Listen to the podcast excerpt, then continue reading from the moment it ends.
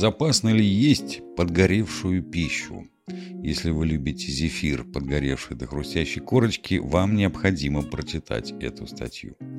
Кирстен Хикман опубликована 9 июня 2023 года на сайте eatingwell.com. Кусочек тоста с подгоревшими краями, намазанный джемом. Обугленные овощи с гриля – подгоревший до хруста зефир, размазанный между крекерами вместе с квадратиком темного шоколада. Подгоревшая еда может показаться не самой аппетитной, но в каких обстоятельствах? Подгоревшая пища желанна, вкусна и небезопасна для здоровья? Невозможно отрицать тот факт, что некоторые продукты питания могут повышать риск развития хронических заболеваний, в том числе и рака. Уже много лет подгоревшая пища классифицируется как канцероген – вещество, способное вызвать рак в тканях. Однако эксперты утверждают, что нет достаточной ясности в вопросе о том, стоит ли людям беспокоиться о подгоревших тостах по утрам или нет. Так чему же верить любителям подгоревшей пищи? Мы рассмотрим особенности химического процесса, лежащего в основе подгоревшей пищи, и выясним, стоит ли прекращать бросать зефир прямо в огонь. Как вообще происходит подгорание пищи? Независимо от того, есть ли на пище несколько следов пригорания от гриля или кусочек хлеба полностью обуглился от тостера, пища все равно проходит через один и тот же процесс горения, независимо от того, как она приготовлена. Подгоревшие продукты подвергаются химическому процессу, называемому неферментативным подрумяниванием, химическому процессу, который происходит в продуктах во время приготовления. Существует два основных типа неферментативного подрумянивания – карамелизация и реакция Майяра. Карамелизация происходит при нагревании углеводов или сахара и удалении воды – после чего происходит процесс, известный как изомеризация, превращение соединения или продукта в другую форму, и полимеризация, соединение молекул, придающее продукту коричневый цвет и ореховый привкус, как у карамелизированного лука.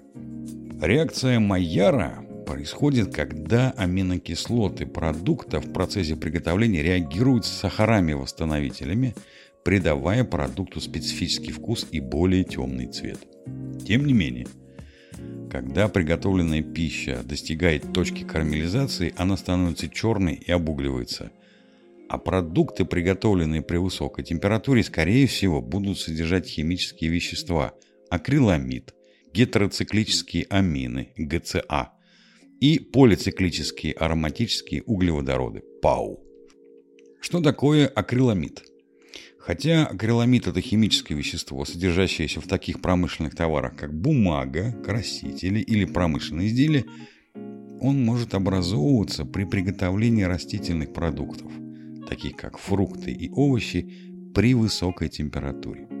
Ярким примером является жарение, запекание или обжаривание крахмалистых продуктов, чаще всего картофеля, например, картофеля фри или чипсов, это химическое вещество образуется, когда содержащиеся в пище сахариды, глюкоза или фруктоза, вступают в реакцию со свободной аминокислотой аспарагином, образуя акриламид. Это происходит в ходе реакции Майяра и может определять цвет и вкус приготовленной пищи. А если пища готовится при более высокой температуре в течение длительного времени, то в ней, скорее всего, содержится больше акриламида, то есть если пища подгорела до хрустящей корочки, то в ней содержится больше акриламида по сравнению с неподгоревшей крахмалистой пищей. Вызывает ли акриламид рак? Итак, если акриламид является химическим веществом, значит ли это, что он вреден для здоровья? В настоящее время исследования по вопросу о том, опасен или нет акриламид в больших количествах для организма, не завершены. Некоторые исследования на грызунах показали, что воздействие акриламида на животных может повышать риск развития нескольких видов рака. В другом обзоре, опубликованном в American Journal of Lifestyle Medicine, прослеживается связь между определенным семейством соединений, одним из которых и как раз и является акриламид, и связью с рядом хронических заболеваний. Однако, многие исследования на грызунах, используемые в качестве аргументов в пользу опасности акриламида, являются более ранними. Некоторые из них были проведены еще в 80-х, 90-х годах. После этих исследований многие специалисты неоднозначно относятся к тому, может ли акриламид повышать риск развития рака. Организация Cancer Research UK отрицает, что употребление продуктов, содержащих акриламид, вызывает рак, и указывает, что для доказательства этого недостаточно данных. Американское онкологическое общество утверждает, что хотя ничто не может однозначно вызвать рак, акриламид был определен Национальной токсикологической программой США как обоснованно предполагаемый канцероген для человека. Национальный институт рака утверждает, что несмотря на то, что в исследованиях на грызунах была установлена связь, а учреждения предупреждали об опасности акриламида, большое количество эпидемиологических исследований на людях не выявило никаких постоянных доказательств того, что воздействие диеты связано с риском возникновения любого вида рака. Что такое HCAS и PHS? HCAS – гетероциклические амины и PAHS – полиароматические углеводороды – это химические вещества, которые могут образовываться при приготовлении мяса на гриле. Причем эти вещества образуются по-разному.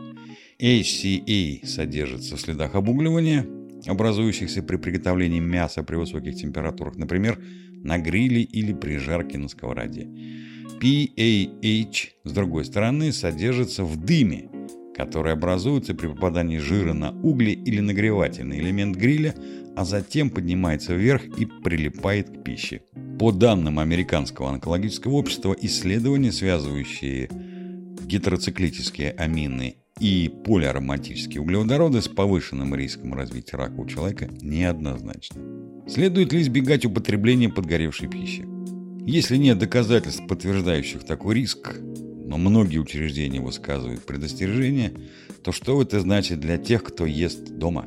Вредно ли заказывать картофель фри в особо хрустящем виде или поджаривать цукини на гриле? Многие эксперты, в том числе шеф-повар Ева де Анджелес, ЛДН, пришли к одному и тому же выводу. Все дело в умеренности – Важнее сосредоточиться на общей структуре питания, а не на отдельных продуктах, говорит Де Анджелес. Как правило, если вы придерживаетесь сбалансированной диеты, богатой продуктами с высоким содержанием клетчатки, белка и полезных жиров, с пониженным потреблением переработанного и красного мяса, а также продуктов с высоким содержанием сахара, жира и соли, то иногда съесть горевшую пищу – это нормально. Де считает, что важнее обратить внимание на то, как часто вы едите подгоревшие продукты. Невозможно отрицать, что обугленная пища приятна на вкус и является частью многих ароматных блюд, говорит она. Тем не менее, я стараюсь есть их только в отдельных случаях. Таким образом, я могу наслаждаться ими, не подвергая себя риску увеличения вероятности развития хронических заболеваний.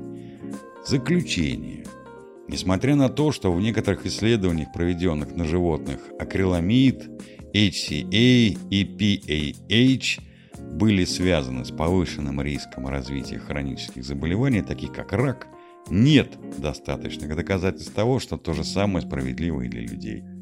Эксперты Национального института рака утверждают, что хотя употребление пригоревшей пищи считается безопасным, но учитывая, что в этой области еще много неизвестных исследований, лучше употреблять ее умеренно и в небольших количествах. Нет необходимости говорить о том, что вы можете наслаждаться хрустящим черным зефиром на вашем костре. Все хорошо. Будьте здоровы и приятного вам аппетита!